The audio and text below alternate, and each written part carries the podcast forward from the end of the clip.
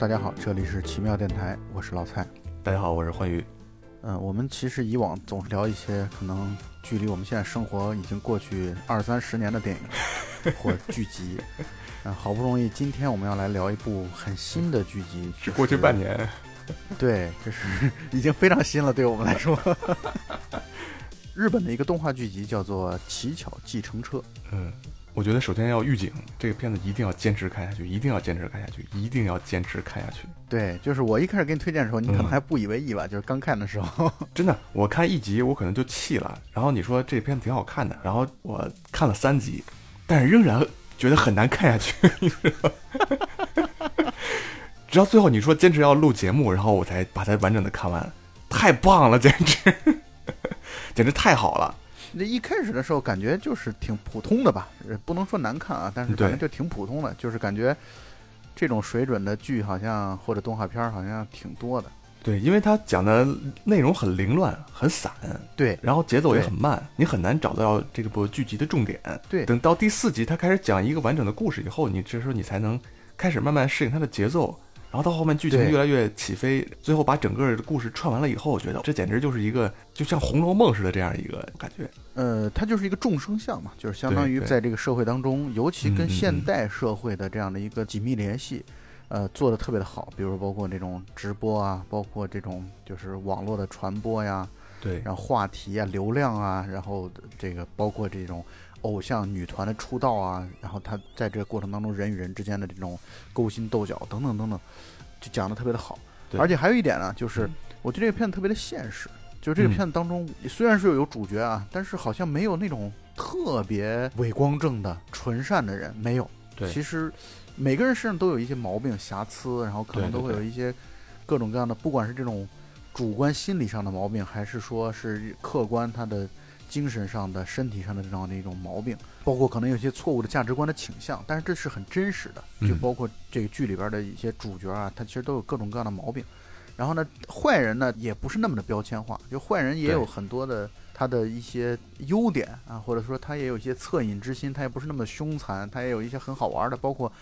可能最大的坏的 boss 就是那个 rap 男嘛，啊，就是一直在。就是说话都是在押着韵的那个，就所以它这个剧集好玩的地方就在于它的这种现实性，就是人是复杂的。对，那是一个纯坏的人，是跟观众站在对立方的一个。然后，但是其实所有的观众在这个剧集里面，其实都能找到自己的定位，没错没错。或者在某一时刻，自己的想法是接近能找到自己的影角色的。对对对。啊，包括欢愉刚才说的，从第四集开始看进去了，那是因为第四集的那个人物实在是太像我们生活当中很多人的样子了。是是是是，尤其现在不断吸食精神鸦片，对对对对，这一大片年轻人，对，确实是。而且我还有一个想法啊，就是我看完之后啊，我觉得他其实看完之后，你回想一下这部剧集的时候，你会觉得故事其实挺简单的，就是它的主线故事虽然人物是挺复杂众多的，现在看上去像盖里奇的那种多线叙事的玩法，对对，但是其实这些个多线叙事当中有很多人对于主线故事没有太多的推动。我是这么认为的，它更像是一种旁支的剧情给你存在。这个主线的剧情其实非常的简单，但是它讲的挺复杂，而且讲的复杂完了之后，你又不会那么强烈的觉得它是在炫技，或者只是在炫技，绝不是这样的。他想通过这么一个简单的凶杀案啊，或者说这样的一个犯罪案件、犯罪事件，然后来去接出社会的众生相。我觉得这才是主创团队可能更大的一个野心和目的吧。对，故事不复杂，但是他讲故事的这个手段真是太棒了。对，讲用了很多这种叙事上的，包括视觉上的、剪辑上的这种蒙太奇的手法。对，尤其到最后一集的这个非常明显，就是他有一个这个主角从桥上掉下去那一段，他用了大量的那种同样构图的剪辑啊，他那个那个太棒了，那个节奏太好了。嗯，所以我一开始会觉得这故事特别的复杂，就是人物交织在一起，真的像，对对对对。换句话来说，我觉得他这个故事讲到最后的时候，你会发现它是一个伪盖里奇，或者一个伪多线叙事。它其实真正的主线故事并不是那么的复杂，真正的主线故事就是一个女高中生失踪了，然后围绕这个女高中生失踪，然后展开的这么一个故事。到最后，你发现这个女高中生的失踪也并不麻烦，或者说这个事情本身并不大。它其实是一个，就是一个简单的，可能出于嫉妒、出于个人利益的这样的一个这个伤害行为，然后呢掩埋尸体。其实主线故事就是一个普通的不能再普通的凶杀案，说白了，你就是所有的凶杀案嗯可能都是这样的。只不过他讲的嗯讲出来，让你觉得好像背后特别特别的复杂，特别特别隆重。对这个剧集的，它这个文本功底还是很强的，很强它的这个台词非常多，然后台词里面的信息量非常非常的多。是是是，但实际上，他给的这些信息啊，不一定全都跟这个主线故事，件相关。对对，但是这种台词吧，你关注它也行，或者你忽略它，它也可以。没错。因为我下我看到了那个版本，它是那个还是繁体字的那个字幕，然后所以有的时候它那个字很长，我就把它停下来，停下来的一个字一个字的去看，然后理解这个人物他到底是一个什么状态。对，咱们是要剧透是吧？没问题，就是我觉得我们把主线故事讲一下，一点都不影响你的嗯观感。但是毕竟是一个悬疑剧嘛，可能有些如果在意这个结局的，可能先暂停，然后你先去看剧，回来再听我们节目。对对对对，而且这个剧也不长，十三集，每一集二十多分钟，大概也就是、嗯相当于两个电影，对对对，也就是四五个小时就把它看完了。其实这什么计算水平啊？你自己算吧，你可以自己算。你看，如果是是四五个小时嘛？如果是二十分钟的话，十二集是四个小时，知道吗？四个小时，然后它是二十三分钟，然后又加了一点，所以差不多四五个小时。不要质疑一个数学老师的计算能哎力，。是吗？好，我不算。我刚起床，脑子还还一团浆糊。对呃，我们来简单的说说它的剧情的主线啊。他这个男主角叫小户川，是一个普通的出租车司机。这出租车司机呢，但他其实也有一些特殊的才能吧。他的特殊才能，我觉得他的特殊才能是两点。第一个是我们编剧赋予的，就是他总能遇到、呃 需要遇到的人。对对对，就是我们剧情当中需要所有的剧情的点都是在他这儿时刻出现。对，而且剧情所有都是要汇集在汇聚在他的这个出租车上，这是他的第一个编剧赋予他的超能力。第二个呢，则是他的个人能力，就是我觉得他应该是一个比较过目不忘的人吧。是因为他其实患了一种心理疾病，就是他看那个人的时候，他这叫做视觉叫不不不认证还是叫什么？对对对对啊，他就是看人以后会把人看成一种动物，这种病症是真实存在的。啊对，关键就在于这个剧，你一开始的时候你会觉得这是他的画风而已，你会觉得他对对对，这只是他的画风。特别，棒，这个就是你会觉得这就是一个他把这种动物型的人，或者说把动物拟人化啊，这么拟人化的过程，让大家从看动画片的角度来说，因为代入是很容易的，就是介入动画片来说是极其容易，他会觉得那那这不就是个普通的表现手法吗？因为在无数的这种剧集当中或者动画剧集当中都会这样的，就是把人把动物拟人化之后，你会觉得接受起来没有任何的难度，没有任何的障碍。你要是一个真人实景拍的，你就不可能这么来去操作。但是你做动画片来说，没有任何的问题。结果没想到到最后一集的时候，这件事儿给你发生了一个翻转。惊天大翻转。刚开始看的时候，我也认为这就是一个类似《疯狂动物城》啊，或者对《动物狂想曲》这种，对对对对他把人物的性格拟像动物化。但是没想到最后这个反转，哇，非常精彩，这个是很惊艳，而且对于整个剧情的推进来说，这是一个非常关键的因素。我有这样的一个观点啊，就是你看啊，他这个把动物拟人化的这种方式啊，我一开始会觉得他这个翻转是为了翻转而翻转，但后来我仔细嗯琢磨，或者说在看真正看进去之后，你会发现，其实这个翻转对于剧情本身其实有很多的细节埋在里边的。对对对，没错儿，呃，包括他会晃了你一下，因为那个我们刚才也说到了，故事的一开始是由于一个女的高中生，女高中生十八岁的一个高中生离家出走，然后失踪了，呃，并且她在失踪之前的最后一段被摄像头拍到的画面是上了一辆出租车，就是上了我小户川我们这个男主角的出租车。我们一开始会觉得剧情就此展开了，但是到后来大的翻转回来之后，你会发现。它其中在剧里边出现了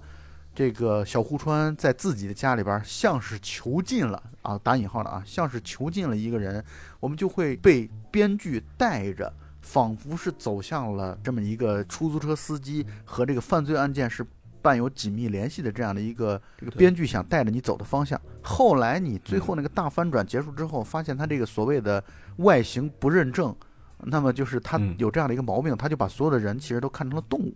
但他其实真正所谓的那个我们刚才说的那个囚禁，他其实囚禁的不是囚禁，而是一只真正的猫到了他家里边，然后他被他养着而已，或者说跟他和平相处而已。这其实，在剧情当中是一个大的线，或者说大的一个雷。它埋在那里，会让我们观众他有有很多的误会和或者说误解。对，这个桥段是编剧的一个小陷阱，对，让但是主角的这个能力确实在对这个案件的推动作用非常大，因为他看任何人，他都会把他看成一种动物，包括对他看他的那个，呃，就是他比较喜欢的那个女生，然后他对。是觉得你是这个城市里面唯一这个羊驼，然后那个女主觉得很很奇怪，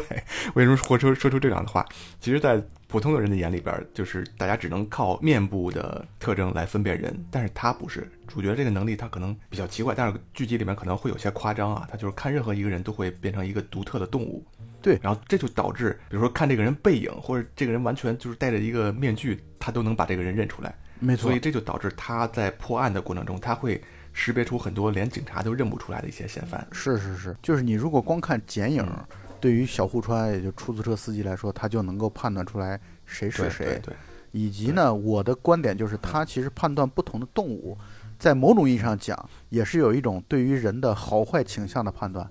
就你比如说，对对对。我现在可以默认为，就你比如说，他看到他那个真正喜欢的那个女孩羊驼的时候，嗯，他其实羊驼代表了纯善，代表了对，内心的纯洁，然后就善良对对对对，就是这样的，就是。呃，也可以从这么这个角度来讲啊，就是他的这样的一个以看动物的方式来去看待人，帮助我们的观众在某种意义上讲来去判断这个角色是好角色还是坏角色。嗯嗯嗯，对，比如有的人就明显就是大灰狼，有的人大猩猩，对，狒狒什么的，这种嗯看着很凶残的这样的一个，一个你有过这种这种时刻吗？就是觉得有一个人某一个人像某种动物，嗯，我觉得还是有的。是吗？我我这种比较频繁，经常会有。对，就比如说你的那发小，就是看到他之后他想会想的像熊，或者说像啊，对对对，对对对，你都知道我记得我说的是谁初。中的一个，我知道啊，我初中的一个物理老师就特别像鹦鹉，然后那个化学老师就特别像饼干。呃，当然我们现在这么这么说都是无恶意的，我们带有一种对对对啊，没有完全没有，就是就是小的时候觉得就觉得他很像。对。但是呢，小户川可是真真正正的通过这种方式，在嗯我看来，他其实是在判断人，或者他对对他可能有一种判断人的能力。所以呢，那个女高中生在失踪了之后，观众会一开始以为可能是被这个，因为这个小户川他四十多岁，然后单身，呃，独居，就怎么看怎么像那种特别有点变态潜质的这个中年男人。猥琐大叔，对对对对，就有点像这样的，而且他说话的那个语音语调啊，又是一种不紧不慢的，呃，嗯不带感情的，似乎是不带感情的。就是你虽然你会觉得他是主角儿啊，但是他会可能就会比较怪，就是那种怪诞的大叔。这个小户川主角，他的配音是花江夏树，他是炭治郎的配音，就是《鬼灭之刃》里边那个主角。就是我在看这个《七小计程车》的演员表的时候，我闺女在我旁边，她说：“哎，花江夏树不是给那个炭治郎配音的吗？” 然后后来我 对了那个演员表一看，还真是这么回事儿。因为《鬼灭之刃》它是一个特别热血的漫画，然后在那里边他是给炭治郎主角配音。就是他经常在嘶吼，然后就是那种充满了热血、充满激情的配音，但是到这个剧集里面，极完全是一种特别丧的语气。对，这配音演员真的非常非常牛逼，挺棒的。完全不同的性格。嗯，然后他就是，当然从我们的角度来说，因为看的剧比较多或者看的电影比较多之后，就会从一开始其实就认知到，会觉得嗯他、他的这样的一种所谓的冷漠啊，甚至有的时候吐槽起人来说毫不留情的这种，其实反而是会增加我们对主角的好感，就会知道他是一个嗯理性的人，他是一个冷静的人，他是一个对，他是一个不为利益、金钱啊、情感所动的这么一个人。当然，我们所说这种情感是指这种威胁呀、这种恐吓呀，他他是不会为这些所动的一个人。他是一个会坚持自我内心深处的正义感啊、原则啊、纯善啊嗯，这样的一个人。所以呢，从那个编剧的那个小技巧啊，就是好像让我们觉得他是不是囚禁了这个女高中生这事儿，我可一点都没担心。就算他就算是这样，也只是那个女孩在这儿暂住而已。就是我这是我一开始对于对对这个剧情的一个一个理解。对，他是出于救助的目的收对对留对对对我不是这样不。是出于变态的目的，并且这个剧集一开始的时候呢，后续出现的纷繁复杂的人物啊，在所谓的片头曲当中，或者一开始片头出现的五分钟的剧集当中或者剧情当中，都已经嗯出现了。就是我在回看的时候，我会发现啊，它其实都已经出现了。我是在看完最后一集，再回到第一集去看，发现第一集里面埋藏了无数无数的线索，所有人物、事情，然后物品都出现在第一集里面了。就第一集就是结尾，就是你把整个剧看完了以后再去看第一集，这才是一个完整的闭环。对，然后中间。然后还有很多很多的细节，我觉得这个反正这个片子应该是值得二刷的一个。没错没错，很值得二刷。呃，并且我刚才呃在准备会的时候，欢愉也问我说：“我们要谈剧情吗？会觉得这么一个带有悬疑性质的这样的一个剧，如果谈谈了剧情的话，就有可能会导致会不会让大家在观看的时候会丧失一些乐趣？但我其实不这么认为。呃，两点啊，第一个就是它这里边的细节实在是太丰富了。以至于你看和我看，你们看和我们看，可能我们大家的这个就是包括你猜的点啊，包括你你投入的程度啊，包括你对于这个翻转的理解啊，可能我们大家都会有不同的想法。我觉得这本身是乐趣所在啊，这是第一点。对。第二点呢，就是我们讲的过程也不会像我们以往在讲一个单一的或者比较简单的剧情电影的时候那么的单线。因为这个剧，我说实话，要想把剧情彻底事无巨细的描述清楚，那我觉得恐怕三个小时的节目恐怕都不够。所以我们不会采用这样的一种方式。我觉得更多的是想谈一谈小户川他身边所出现的这些人物，然后这些人物各有一些好玩的地方。比如说，他这里边有一个他的好朋友，这个好朋友叫市花，这也是四十一岁的独居的一个男人。他其实他的故事就反映出来了这种中年孤独独男啊可能会遇到的一些问题，包括现在这种社交软件的这种流行，我觉得他也是在讽刺或者说反映这样的一种社会现象、社会现实。他类似于玩一个像我们这边对标的类似于像探探这样的这种社交软件，把自己的条件输入进去。他一开始输入的条件就是年收入在三百万日元以下，没有人无人问津，没人搭理他。那个市花呢，是一个好像是一个猴子吧，就是他就是在 对在剧集里边是被反映出一个猴子，就是在其实相当于以小户川的眼神来看的话，他是一个猴子。猴子就是这种带点小聪明，但是呢又是比较没有什么战斗力，有点小聪明的这么一个角色。这市花呢，他就后来在这个交友软件上一直想要去找对象嘛，啊，找约会的对象，他找不到。然后他就把自己的年收入改成两千万日元以上，啊，或者说两千万日元，那么这一下就会有人来开始跟他来去对话。哎，有一个女孩，然后她也很喜欢十八岁的一个三色猫，就是在剧集里边是一个三色猫，然后然后两个人打的可能聊天打的火热，并且很快就约了见面。后来发现这是一个仙人跳，这是一个设了一个局，只是为了榨干他的这个钱，这么一个犯罪活动。啊，所以这样的这种故事在这个剧集里边比比皆是。同时，咱们可以这么说，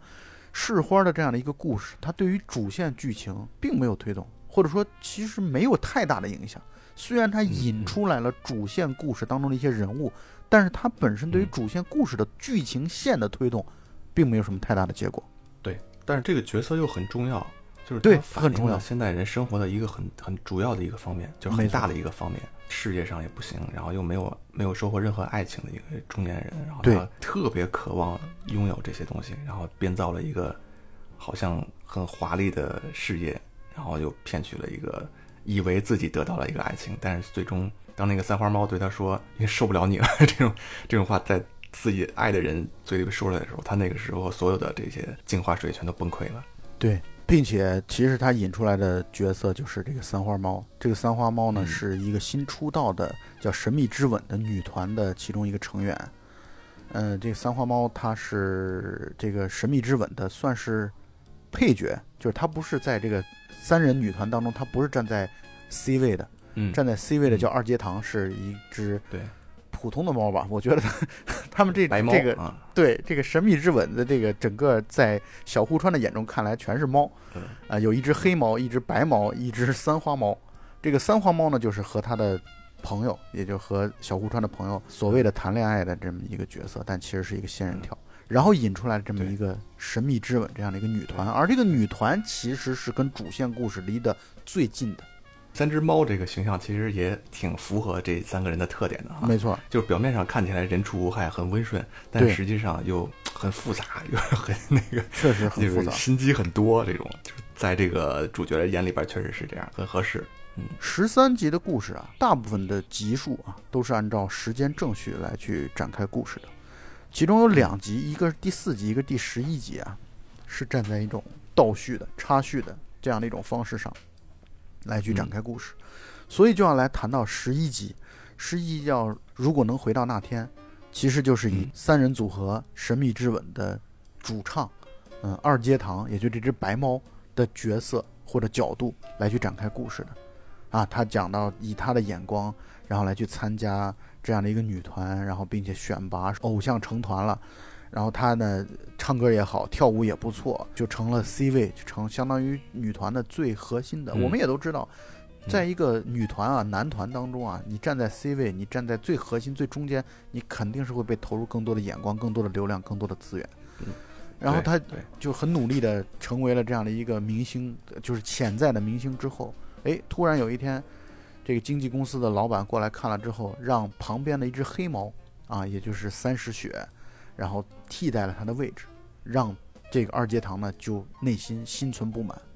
并且产生了杀心啊，他就想要去除掉这个三石雪。我觉得这是很现实。同时呢，以动画剧集的角度来说，他表现的很快，就是他把这样的这种人物心理转变，他没有做过多的复杂的探讨。它其实就是一种动画剧集的这种剧情快速推进的这种方式来去展现出来。嗯，于是这个二阶堂，也就是这只白猫，就约黑猫三石雪，有一天半夜的时候，十点多钟，让他打车啊到公司来说有重要的事情、难言之隐的事情需要跟他来商量和讨论。他本来其实的目的是想要跟三十雪谈说，你让出来这个 C 位，因为我唱歌比你好，我跳舞也比你好，你就专专心的做辅助就好了。结果他到了公司之后，发现三十雪已经被人弄死了，并且这个时候自己的经纪人也出现，山本也出现，啊，他们就开始处理尸体，然后才会揭出来，原来第一集当中那个失踪的女高中生就是本来要去做 C 位的三石雪，啊，这个故事就很有意思，就是他这个故事让你会觉得你看的当中有很多的细思极恐的东西，比如说这个三石雪死了之后。处理掉尸体之后，石沉大海之后，他们就紧急的去把当时在女团选拔当中的第四名，也就候补的那女孩，她其实也是一只黑猫啊，然后紧急的去，对，长得挺像，然后就调过来，因为他们的出道专辑马上就要发了，现在等于为了这个团队，为了这个团体，你不能有任何的闪失，并且他们把那个替补叫过来之后，伴舞的两个人，一个是三花猫，也就是跟市花在一起。仙人跳的那个角色，和这只替补的黑猫，让他就以三十雪的名字来去出道，他们只能戴着面罩，啊，也避免了就是最早做宣传期间被人认出来的这样的一种尴尬，或者说被人认出来这样的一种风险，这样的一种隐患。对，啊，这个故事就就此展开。其实从主线的来说，这个故事就是呃一场意外，哎，女团当中的一个女孩就被处理掉了。啊，然后找了一个另外一个女孩候补的女孩来去替代她，并且为了掩埋这个罪证，最后一次见到三石雪，也就是被处理掉的那个尸体的人，就是小户川开出租车，并且出租车上是有行车记录仪的记录的。啊，那么经纪公司就开始不遗余力的想要去买到这个行车记录仪的记录。啊，但是故事一开始其实主线故事就这么简单。这一件事情引出来，后边很多很多的人，所有的人都牵连到这里边。是这个里边包括了有呃，对于神秘之吻，也就这个女团极度支持，从他们最初成团开始就非常非常支持的。有一个有一个小男孩，这小男孩就是属于特别真的是很年轻啊，然后也没有什么心机。啊，就是一门心思的，就是想要去支持这个神秘之吻。偶然之间上了小户川的出租车之后，然后小户川编剧的角度来说啊，告诉随意告诉他一个买这个乐透大奖的这样的一个几个数字，然后他就中了彩票啊，中了十亿日元的彩票，并且引出来这个经纪公司的人啊，或者说犯罪分子、黑帮的人想要去偷他的钱，或者说抢他的钱，嗯，这么一个故事，然后慢慢的就展开。然后包括有一个看上去一个反派的叫阴沟的狒狒，这个狒狒呢就很看上去就是那种犯罪分子啊，然后啊看上去，并且一开始，我觉得你现在回想起来，你会觉得编剧是故意这么来去做的，就是把嗯。那个失踪的女高中生一开始就和这个阴沟，就和这个坏人联系在一起。你从一开始，你观众等于就被带着走，你会觉得啊，那这个女高中生的失踪很可能是和这个犯罪分子是有关的。但你后来发现看到，对，这其实是一种编剧很强的编剧技巧，嗯。就是他的这么一个主线故事，就是失踪的女生到底是谁害了，或者说他现在在嗯哪里，在怎么样。这个你最后看完之后，你会发现他前面交代的东西有很多是晃你的，刚才你提到这个狂热粉丝啊，其实你看从粉丝他本身这个人来说，他很单纯，很善良，用自己所有的这个积蓄和精力去支持自己喜欢的 idol，但其实他所支持的这个 idol 这个团体里面没有一个好人，要么就是这个抛尸的，要么就是搞仙人跳的，要么就是杀人犯。你看整个团体里面全都是罪犯，但是在这个粉丝看来，所有的人都是好人，在他眼里面都是这种纯洁、善良、漂亮的小姑娘，充满了活力，充满了热情。这其实是一种讽刺嘛，对于是社会啊现实的就是尤其一种讽刺和揭结。合现在这个最近的这个某无性男星 这个锒铛入狱这件事情，所以你说对很多很多粉丝就是在网上有人狂热的去维护他，你说可能真的也不是他们的错。你看在这个团体里面，其实他最大的坏人就是这个经纪人，是吧？就是他从运作到包装到怎么来消费这些粉丝，他们会有一套这种很成熟、很很坏的这种体系来骗人。对，包括这个仙人跳都是有组织的啊对，全都是一切都是在计划好的。他们正经职业是嗯，这个女团啊，然后 业余的兼职的就是做一些仙人跳啊什么乱七八糟这些事儿，就是做一些违法的勾当。对，呃，但是呢，你说你也不能单纯的只是说把批评啊，只是给这些个体啊，因为你如果只、嗯就好像我们现在去谈到这个某这个无姓艺人，就是如果我们只是单纯的只是批判他个体的人品有多么的糟糕，这其实太小了。我觉得这么嗯这么这么一个眼光肯定是太短浅太小了。你换句话来说，你嗯，你你吴姓艺人啊，对，是倒了。那以后还有李姓艺人啊，王姓艺人嗯、赵姓艺人等等等等。那你这个关键就在于大家对于利益的这样的一种无节制的追逐和追求，然后包括在这种眼球啊，包括在这种这种注意力上，那么这样的一种错误的一些价值观，那我觉得这才是它背后的深层次的东西啊。当然，这个问题其实我们大家每个人，包括我们的听友，大家都有各自的不同的想法。我觉得重要的在于正确的价值观，嗯就是你追逐理想也好，追逐利益也好啊，追逐偶像也好。啊，你的价值观是否正确？你不能说因为是他做的事情，所以一切都是对的。然后现在呢，又把他，因为他成了一个犯罪分子之后，他所做的一切的事情都是错的。那这样的一种嗯非黑即白的二元论，那我觉得也是无助于这个问题真正的反思和思考的。嗯，这个剧集当中也反映出来又一个小的社会现现实，就是有一个默默无闻的、特别喜欢网上冲浪的一个长相也很其貌不扬的在片当中对应一个河马，他叫华泽嘛。嗯然后他一心的想要在 Twitter 啊或者 Instagram 上，然后要去相当于出名嘛。嗯呃，那他也反映出来了社会现实，然后他就一切追热点，包括现在女高中生失踪了，然后他去拍了照片，然后偶然拍到了那个阴沟，就拍到那个狒狒，拍到那个潜在的疑点最大的犯罪分子之后，然后他就开始发起了对这个阴沟的追逐，然后请网民一起来网暴他，一起来去，一起来不甚至把他自己。去拱为了教主，然后也借此来去睡了粉丝等等等等一系列的。他其实，在某种意义上讲，他和一个普通人通过了网络的这样的一种关注，然后成名了之后，所谓的成名之后，然后又会嗯很快的会会被抛弃，会被这种名气所抛弃对，会被这种名气所反而反噬。那他嗯从某种意义上讲，他和那种艺人的发迹又有多大的区别呢？没有什么区别，是吧？他轨迹都是一样的，都是到最后的时候逐利，要么就逐金钱，要么就逐色，要么就是逐关注啊，这种镁光灯等等等等。那其实他这个片子当中，我觉得对社会现实是带有很强烈的一种洁癖的反思的态度。对。而且你看他自己没有任何证据的情况下，他就把一个怀嫌疑人，然后当成自己矛头所指的一个对象，然后掀起网民的这种愤怒，然后为自己建立起来的一个所谓的一个帝国，自己在这里面当了一个皇帝。哪怕当了几天也好，他就完这种行为完全不负责任。这就跟现在好多那种网红一样嘛。是啊，随便说出一句话来，然后好下面很多人附和，网民可能有很多也是跟风，就是为了在这个群体里面找到一种认同感。所以看上去是是在讲日本社会的这个样子，那其实这在我们生活当中，确实你完全这里边的狒狒也好，这里边的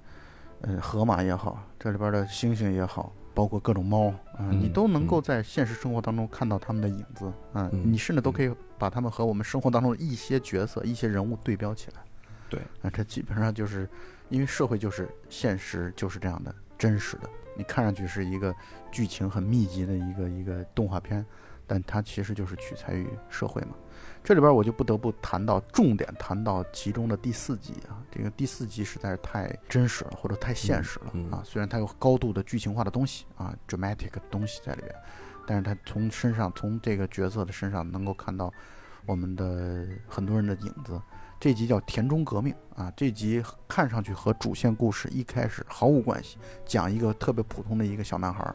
在他成长的过程当中一直不被老师所关注啊，嗯可能成绩也一般，然后体育也不怎么样，然后嗯就是从来都是默默无闻的那样的一个人。我觉得我们很多人可能从小生长的成长的轨迹就是这样的。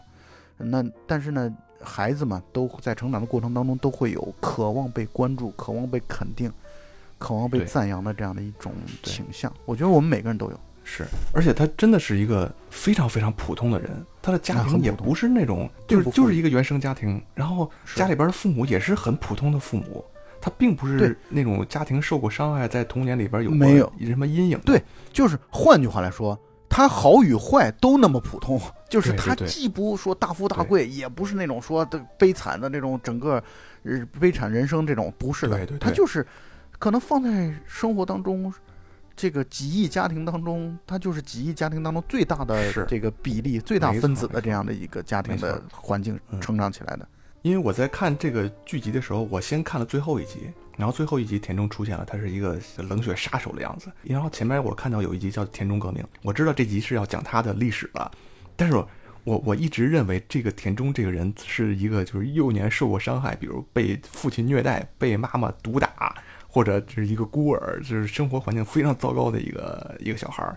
但是没想到第四集厉害的地方就是他讲述的这个人太普通太普通了，甚至家里面还有点温馨，就是一个很普通的中产阶级家庭。但是他是为什么沦落到这种最后就是要举起枪来要杀人这种地步？哇，这个简直真的让人后背发凉，这毛骨悚然。就是你会觉得，或者说我们都会觉得，那我们都有可能会成为田中真的是其实。是是是，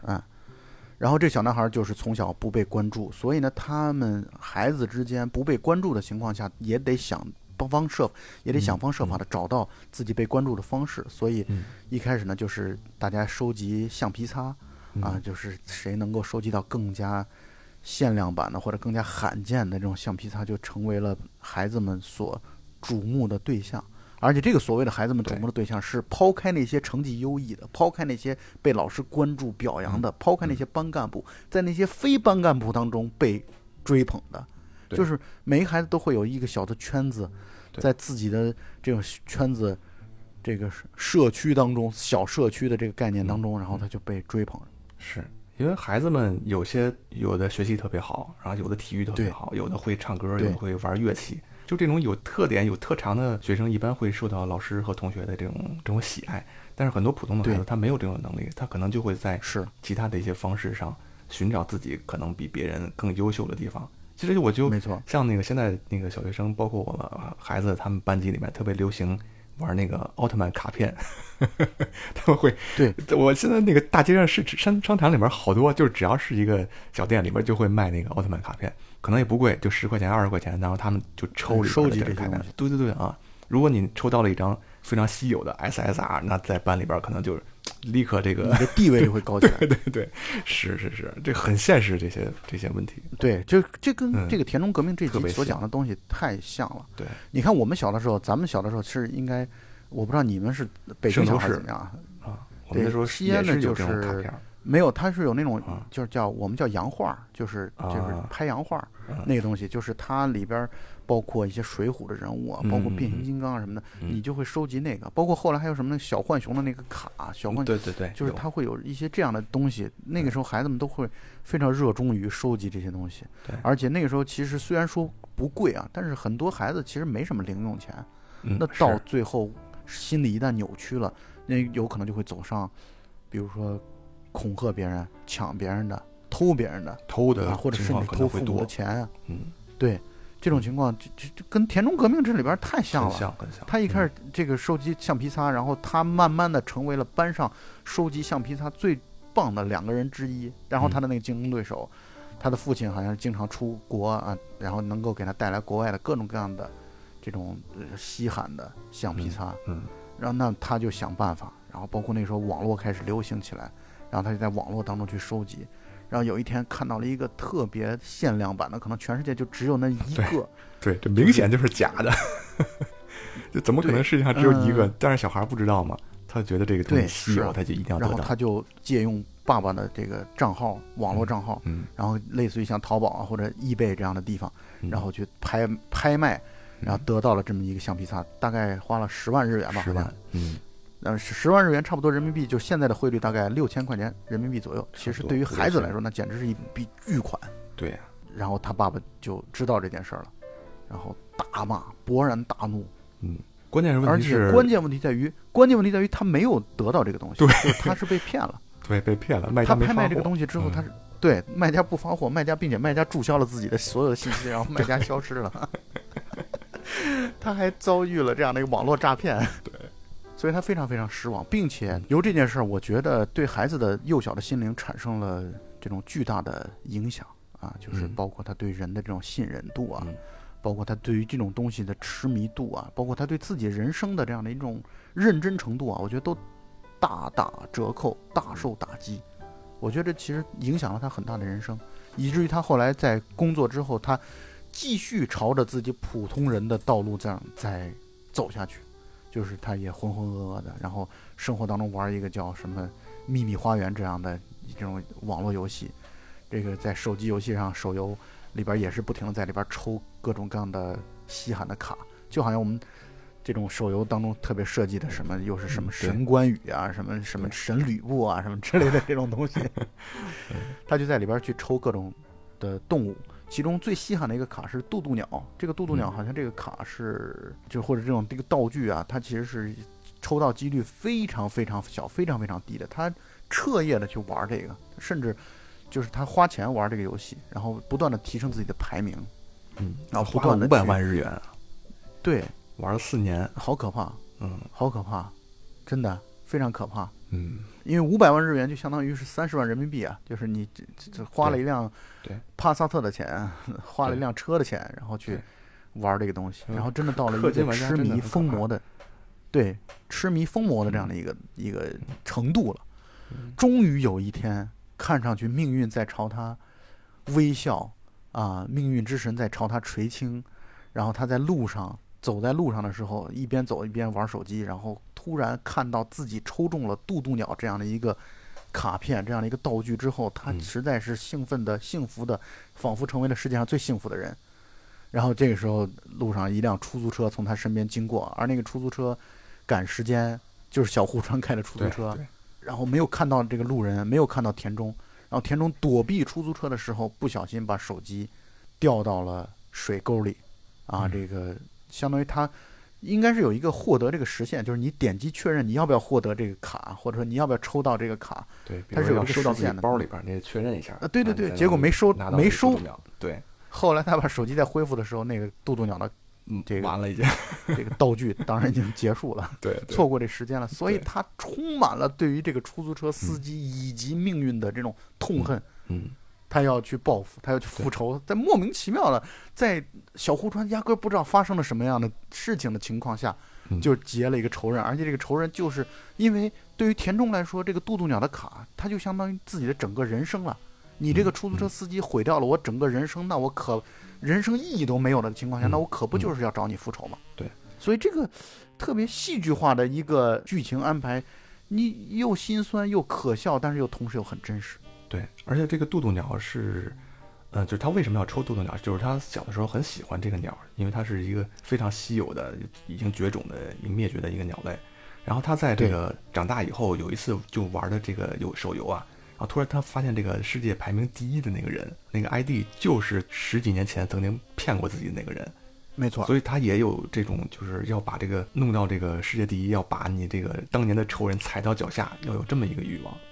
而且关键就是特别惨的是，他这个手机掉到水沟里边以后，他回到家里边本来就已经万念俱灰了，然后一看他养了十几年的一个鹦鹉，在那天也死掉了，所以简直就是人生最灰暗的一天。对，就所有的东西都失去了，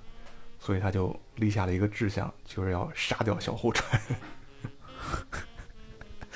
没错，这这很讽刺，但是也很悲哀，这是这是一个对啊，就是很悲哀，就是。从田中的身上，我们看到了我们每个人的，甚至是每个人的影子，就是你可能的方向。对，呃，我们小的时候好像收集各种玩具，就是有的时候会收集玩具，然后有的时候这个，就是我们我们那些有一些坏小孩，他们就会抢一些身材弱小的小孩的玩具，然后就抢走，然后作为据为己有。然后我觉得这种生，就就我在看这个的时候，我就会想起小的时候。当然我没有收集那个，所以我没有被威胁恐吓。但是我们同学当中是有的，有这样的例子的朋友当中，嗯是。然后这就也让也让你想起来，你肯定会会想起来卡拉是条狗。我们上一期录的卡拉是条狗当中，对那黄毛，其实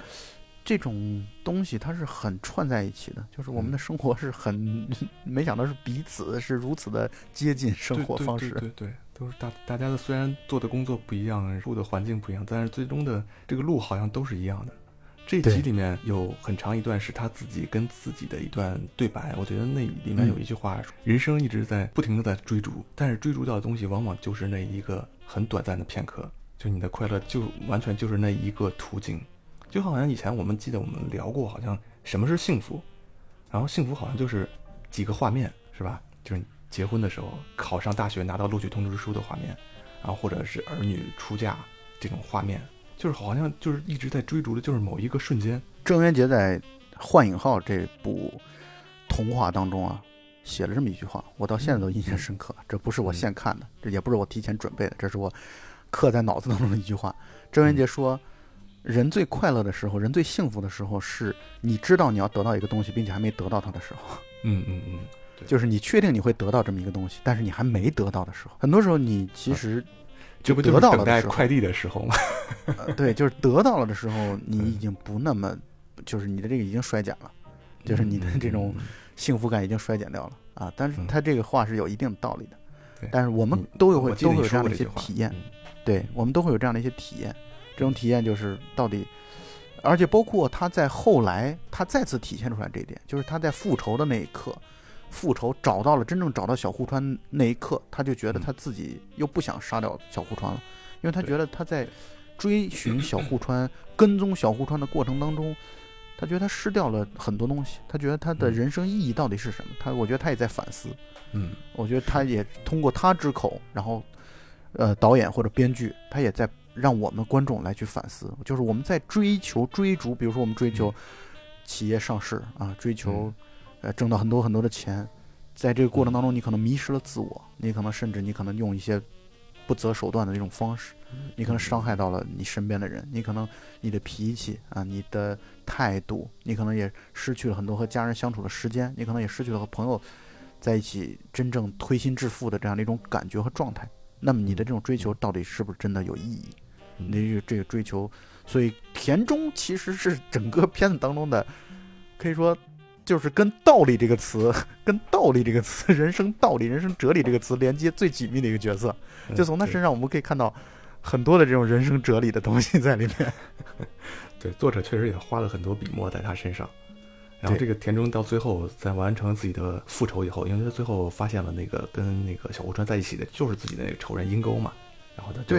把那阴沟然后射杀在地上，然后最后他也是觉得这一切都没有任何意义了。没有意义了，就是我觉得他到最后，他其实已经觉得他的人生已经结束了，就是他其实他就准备跳楼了，自杀了。我觉得他要他要跳桥了，我觉得。对对对，是啊，他要跳海。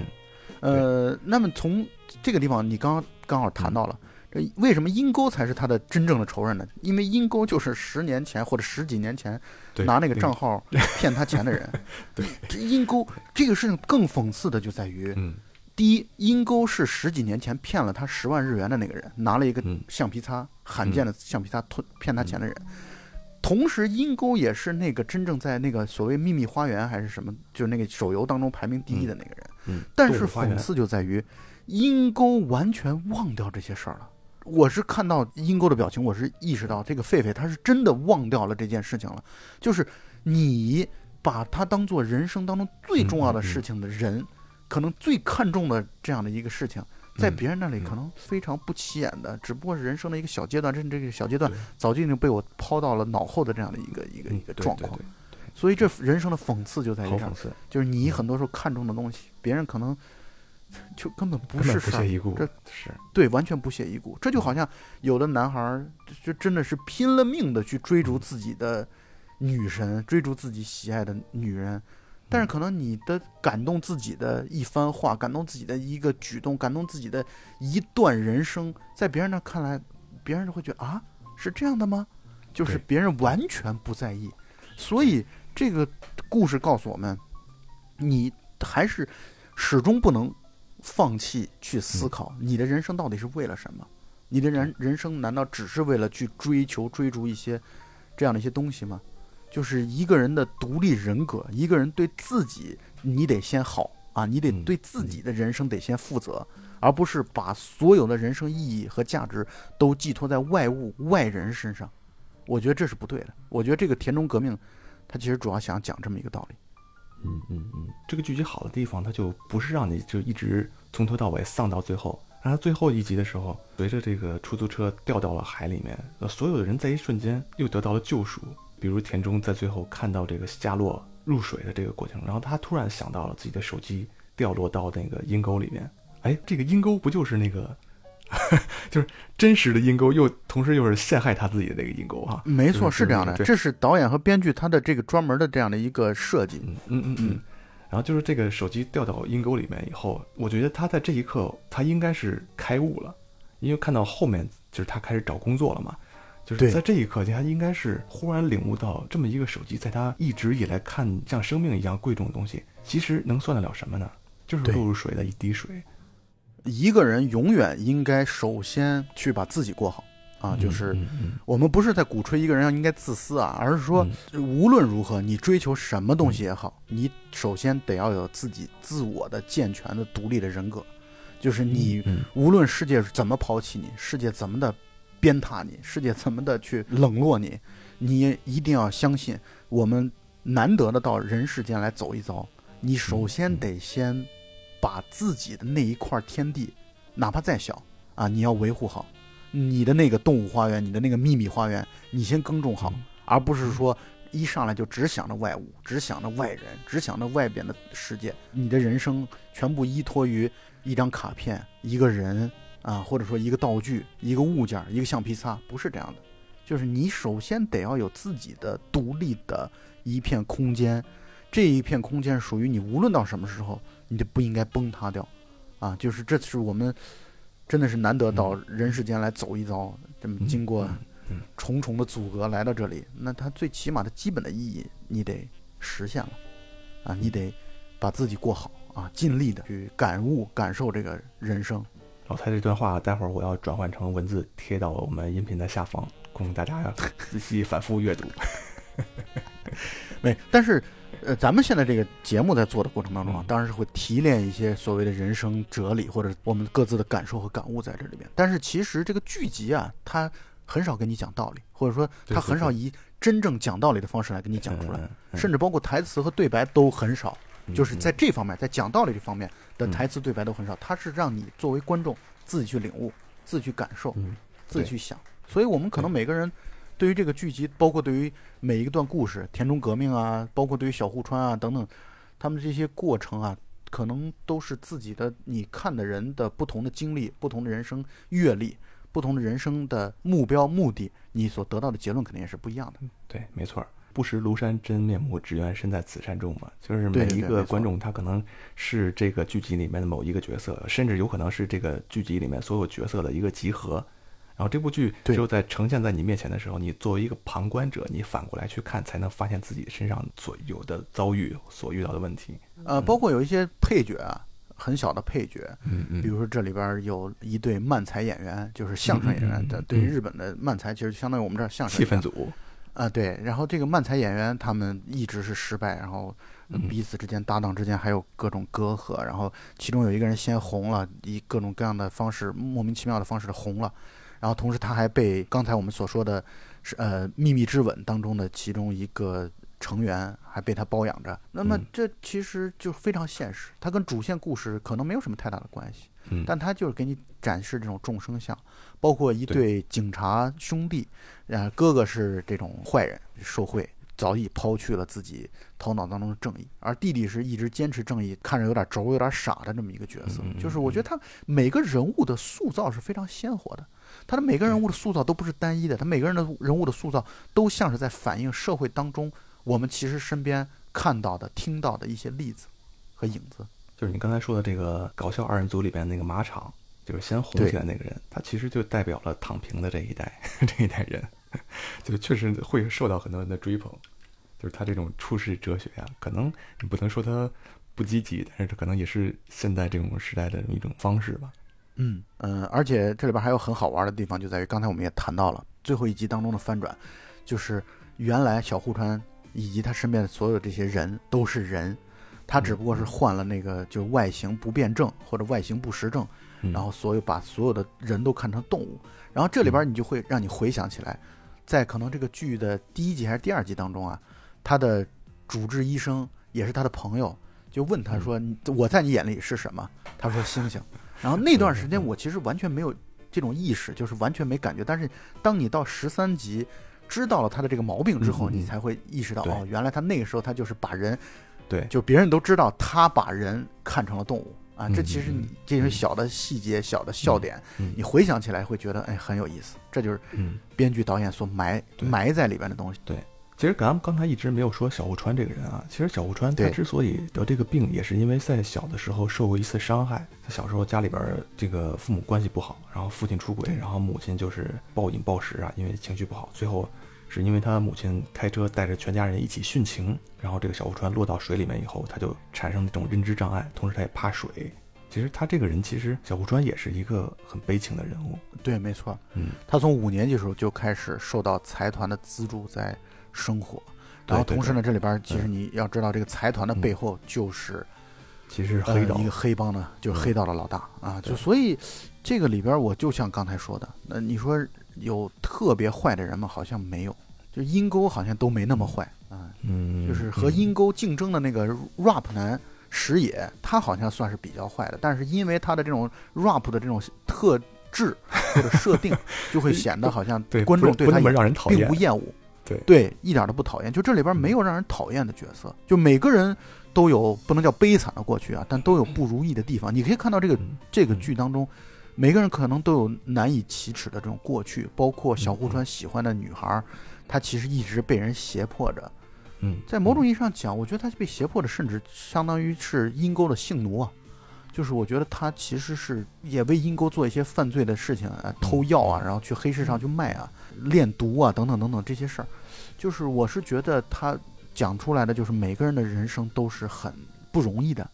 包括男主角，包括他的朋友石花，呃，嗯包括警察兄弟，呃就是每个角色他都背后有过去，这种过去更多是不如意的。而这个剧到最后的时候，看上去好像是光明的结局，但其实你说他们的很多人的人生的问题嗯都依然还是问题，对就还是还是依然存在。但是那又能怎么样呢？或者那又能怎么办呢？我们除了去擦干眼泪啊，然后去继续咬牙坚持，我们还能怎么办呢？所以嗯这个剧属于又丧，但同时又有一些希望，同时就是很真实，就是它是很复杂、很多元的东西，它不是那么单一的，不是那么简单的非黑即白、非好即坏的这么一个人物设置。对而且这个剧集的结尾其实埋了一个非常大的伏笔，这儿咱就不剧透了。对对对，这个结尾的这个最后让人细思极恐的，呃，这个我后来想了想，其实挺毛骨悚然的。那个一笑啊，就是这对一个角色的一个一个笑容啊，这很就是好多电影结尾都是有一个媚邪的一笑。对呀、就就好像那个唐人街探案》里边那个张子枫的那个角色也是这样的。最后的结尾，你的解读空间是很大的，到底是坏人的得逞了呢，还是好人得逞了、得胜了呢？这就嗯不知道了，留待观众们自己去发现、发掘了。嗯所以其实啊，就是第一遍看的时候，你可能会就像欢愉所说的，我觉得特别带有具有代表性啊、典型性，就你可能会不太看得进去啊，不太看得下去。但你越看越琢磨，尤其看完之后，你再回想，你会发现啊，前面其实有一些我们当时看的不以为意的地方，对，其实是很有深意的。对。啊，你当时看的一些小的细节，你会让你忍俊不禁的在回想的时候去笑出来，所以呢嗯。会很有意思啊。这个剧集豆瓣评分高达九点五，虽然我个人觉得这个分数有点太高了，但是呢嗯，它确实是一个很优秀的一个作品。对对，同意同意。就这个部剧原来是计划要拍二十集的，其实然后其实它嗯是经过压缩，最后变成现在的十三集，所以它嗯这个每一集里面的信息量是非常大的。非常大就是它虽然看起来好像节奏很慢，其实那些对白里面都埋藏各种各样的信息。暗呃真的，就是。反过来再看的话，哎，就就就会更更更有意思一点。对对对就好像一个这个一个水果，你把它榨汁儿榨一遍不够，你再榨一遍，它会出来一些更精致的东西。对，没错。所以我们难得聊一部新剧，然后推荐给大家。然后 如果你找不到的话啊，你可以加入奇妙电台的微信群，然后我们来帮你去一起来找找怎么去看这部剧吧。嗯，那么本期节目到此结束，大家再见，好，拜拜。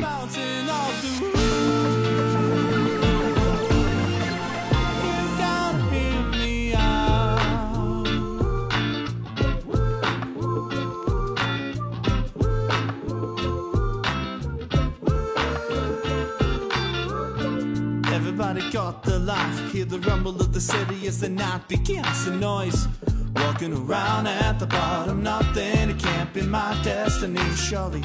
a mysterious rhythm begun. Talking ain't gonna be me anything. I need something better. Watching the moon come alive with the beat of the city. Got me struggling. I can see how I might be a fool. Come on, come on, light the sky so.